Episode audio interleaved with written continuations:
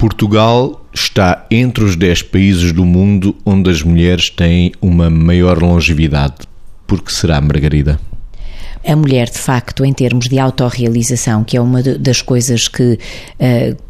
contribui significativamente para que a vida tenha sentido, a mulher, por definição, tem múltiplas áreas que às tantas o homem não tem tanto para se autorrealizar nos diferentes momentos da sua vida. Ou seja, nós vivemos num país, não podemos esquecer, em que o artesanato, por exemplo, eh, é riquíssimo. E eh, também podíamos falar da música, também podíamos falar de costumes, enfim, mas falando, por exemplo, de artesanato, é riquíssimo sob os mais variados formatos. E mesmo nós, às vezes, vemos em determinados sítios as pessoas já de muita idade a continuarem a contribuir para a cultura do país através, nomeadamente, desta expressão artística, para além já de não falar de, das coisas de casa, de que uma mulher aprenda ao longo da sua vida a fazer uma série de mil e uma coisas que ajudam a que sempre a vida tenha sentido, tenha propósitos, tenha objetivos a renovar. Concretamente em Portugal, a questão do clima, a questão da localização, a questão da inspiração que vem quer de um interior uh, do país riquíssimo em paisagem, que também é muito consolador,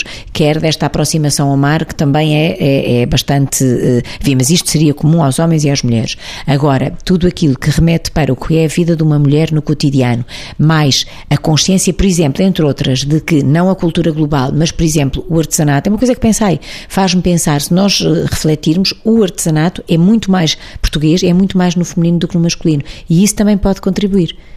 Vitor, a mulher portuguesa é muito mais autónoma que o homem? Sem dúvida que essa é uma das características que nós podemos evocar, como também justificando aquilo que é a relação entre a longevidade e a qualidade de vida na longevidade. A Margarida referiu algumas coisas que têm a ver com o sentido, com o propósito, com, com o sentido que a mulher encontra nas suas várias variáveis de realização e às vezes não só de realização, às vezes a, a obrigação pelo lado positivo, o cuidar, a responsabilidade do cuidar cuidar, do tomar conta, estes aspectos socioculturais, é claro que quando estamos a falar destes aspectos psico e socioculturais, estamos a deixar de fora agora, nesta, nesta discussão, os aspectos mais biológicos, estamos a centrar nestes aspectos. E nestes aspectos que cruzam muito a nossa área, nós sentimos isso, sentimos que quando um homem fica viúvo, fica um bocadinho sem asas, desasado, não é? E muito rapidamente, até estatisticamente, tem que encontrar outra pessoa porque fica mais aflito com a sua solidão. E curiosamente, toda a resiliência que a mulher encontrou,